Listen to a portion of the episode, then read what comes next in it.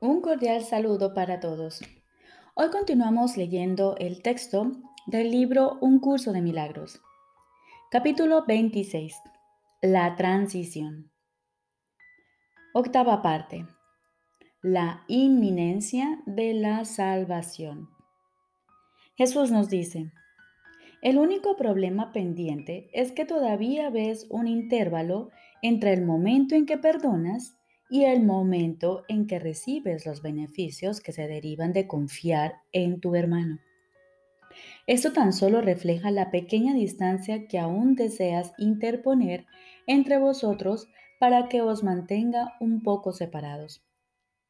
Pues el tiempo y el espacio son la misma ilusión, pero se manifiestan de forma diferente. Si se ha proyectado más allá de tu mente, piensas que es el tiempo Cuanto más cerca se trate a tu mente, más crees que es el espacio. Quieres conservar cierta distancia entre vosotros para que os mantenga separados y percibes ese espacio como el tiempo porque aún crees que eres algo externo a tu hermano. Eso hace que la confianza sea imposible. Y no puedes creer que la confianza podría resolver cualquier problema ahora mismo. Crees, por lo tanto, que es más seguro seguir siendo un poco cauteloso y continuar vigilando lo que percibes como tus intereses separados. Desde esta perspectiva te es imposible concebir que puedas obtener lo que el perdón te ofrece ahora mismo. En el intervalo que crees que existe entre dar el regalo y recibirlo, parece que tienes que sacrificar algo y perder por ello. Ves la salvación como algo que tendrá lugar en el futuro, pero no ves resultados inmediatos. Sin embargo, la salvación es inmediata. A no ser que la percibas así, tendrás miedo de ella, creyendo que entre el momento en que aceptas su propósito como el tuyo propio y el momento en que sus efectos llegan hasta ti, el riesgo de pérdida es inmenso. De esta manera, el error que da lugar al miedo sigue oculto. La salvación eliminará la brecha que todavía percibes entre vosotros y permitiría que os convirtieseis en uno instantáneamente. Y es esto lo que crees que supondría una pérdida.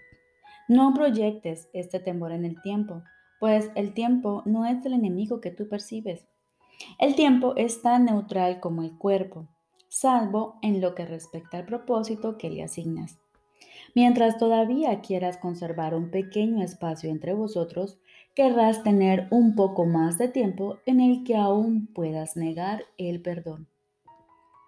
Y esto no podrá sino hacer que el intervalo se que transcurre entre el momento en que niegas el perdón y el momento en que le otorgas parezca peligroso y el terror justificado. Repito, y esto no podrá sino hacer que el intervalo que transcurre entre el momento en que niegas el perdón y el momento en que lo otorgas parezca peligroso y el terror justificado. Mas el espacio que hay entre vosotros es evidente solo en el presente, ahora mismo, y no se puede percibir en el futuro. Tampoco es posible pasarlo por alto, excepto en el presente. No es lo que puedas perder en el futuro lo que temes. Lo que te aterroriza es unirte en el presente. ¿Quién puede sentir desolación excepto en el momento presente? Una causa futura aún no tiene efectos. Por lo tanto, eso quiere decir que si sientes temor, su causa se encuentra en el presente. Y esa es, y es esa causa la que necesita corrección, no un estado futuro. Todos los planes que haces para tu seguridad están centrados en el futuro, donde no puedes planear. Todavía no se le ha asignado ningún propósito al futuro y lo que va a ocurrir aún no tiene causa. ¿Quién puede predecir efectos que no tienen causa? ¿Y quién podría tener miedo de dichos efectos a no ser que pensase que estos ya han sido causados y los juzgase como desastrosos ahora? La creencia en el pecado da lugar al miedo y al igual que su causa, mira hacia adelante y hacia atrás, pero pasa por alto lo que se encuentra aquí y ahora. Su causa, sin embargo, solo puede estar aquí y ahora si sus efectos ya se han juzgado como temibles. Repito, su causa, sin embargo, solo puede estar aquí y ahora si sus efectos ya se han juzgado como temibles. Mas cuando se pasa esto por alto, se protege la causa y se la mantiene alejada de la curación, pues el milagro es algo que es ahora. Se encuentra ya aquí, en gracia presente, dentro del único intervalo de tiempo que el pecado y el miedo han pasado por alto, pero que sin embargo es el único tiempo que hay. Llevar a cabo la corrección en su totalidad no requiere tiempo en absoluto, pero aceptar que la corrección se puede llevar a cabo parece prolongarse una eternidad. El cambio de propósito que el Espíritu Santo le brindó a tu relación encierra en sí todos los efectos que verás. Estos se pueden ver ahora. ¿Por qué esperar a que se manifiesten en el transcurso del tiempo? temiendo a que tal vez no se den cuando ya se encuentran aquí. Se te ha dicho que todo lo que procede de Dios es para el bien. Sin embargo, parece como si no fuera así. No es fácil dar crédito de antemano al bien que se presenta en forma de desastre, ni es esta una idea que tenga sentido. ¿Por qué habría de aparecer el bien en forma de mal? ¿Y no sería un engaño si lo hiciese? Su causa está aquí, si es que aparece en absoluto. ¿Por qué entonces no son evidentes sus efectos? ¿Por qué razón se ve en el futuro? Y procuras contentarte con suspirar y razonar que no entiendes ahora, pero que algún día lo entenderás y que su significado te resultará claro entonces.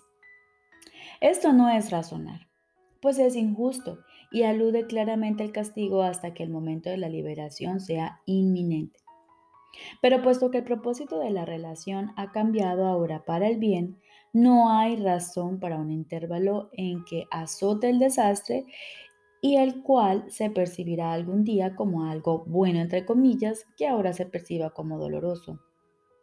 Esto es un sacrificio del ahora que no puede ser el precio que el Espíritu Santo exige por lo que ha dado gratuitamente.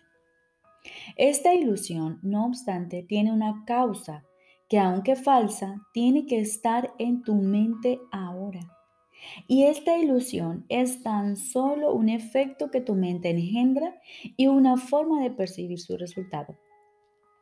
Este intervalo de tiempo en el que se percibe la represalia como la forma en la que se presenta el bien entre comillas, es solo un aspecto de la diminuta brecha que hay entre vosotros, la cual todavía no se ha perdonado. No te contentes con la idea de una felicidad futura. Esto no significa nada ni es tu justa recompensa, pues hay causa para ser libre ahora. ¿De qué sirve la libertad en forma de aprisionamiento?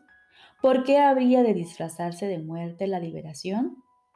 La demora no tiene sentido y el razonamiento que mantiene que los efectos de una causa presente se tienen que posponer hasta un momento futuro es simplemente una negación del hecho de que causa y consecuencia tienen que darse simultáneamente. No es del tiempo de lo que te tienes que liberar, sino de la diminuta brecha que existe entre vosotros. Y no dejes que ésta se disfrace de tiempo y que de este modo se perpetúe, ya que al haber cambiado de forma, no se puede reconocer como lo que es. El propósito del Espíritu Santo es ahora el tuyo. ¿No debería ser su felicidad igualmente la tuya?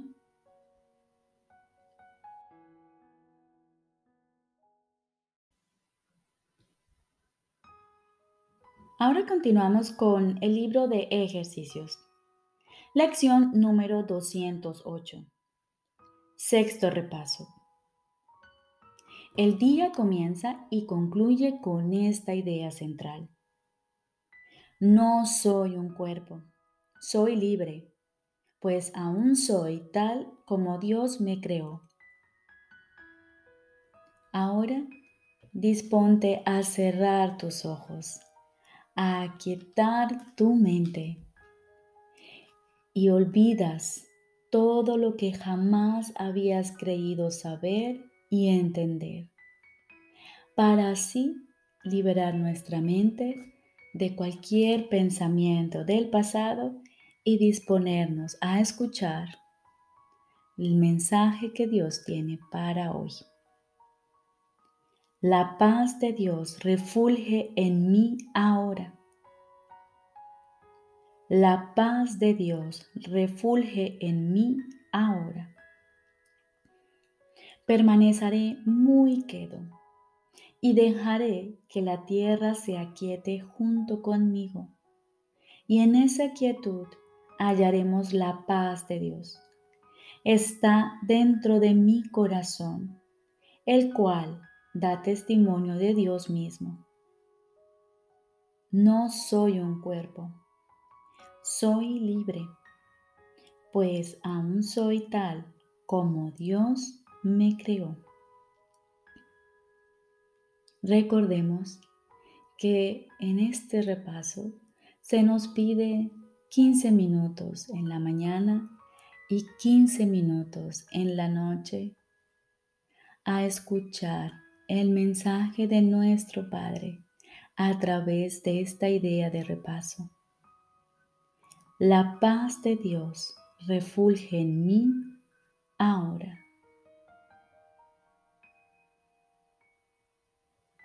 Y permanece muy quedo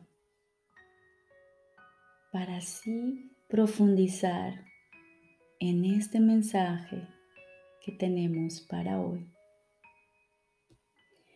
Y durante el día, a cada hora, o cada vez que pienses en ello, repite esta idea central. No soy un cuerpo, soy libre, pues aún soy tal como Dios me creó. Y si en algún momento la tentación te asedie y te haga olvidar tu esencia, que eres hijo de Dios, apresúrate a proclamar que ya no eres presa de ese pensamiento. Y dices, no quiero este pensamiento. El que quiero es la paz de Dios refulge en mí ahora. Y repite esta idea y deja que ocupe el lugar de la que habías pensado. Te deseo un día lleno de luz.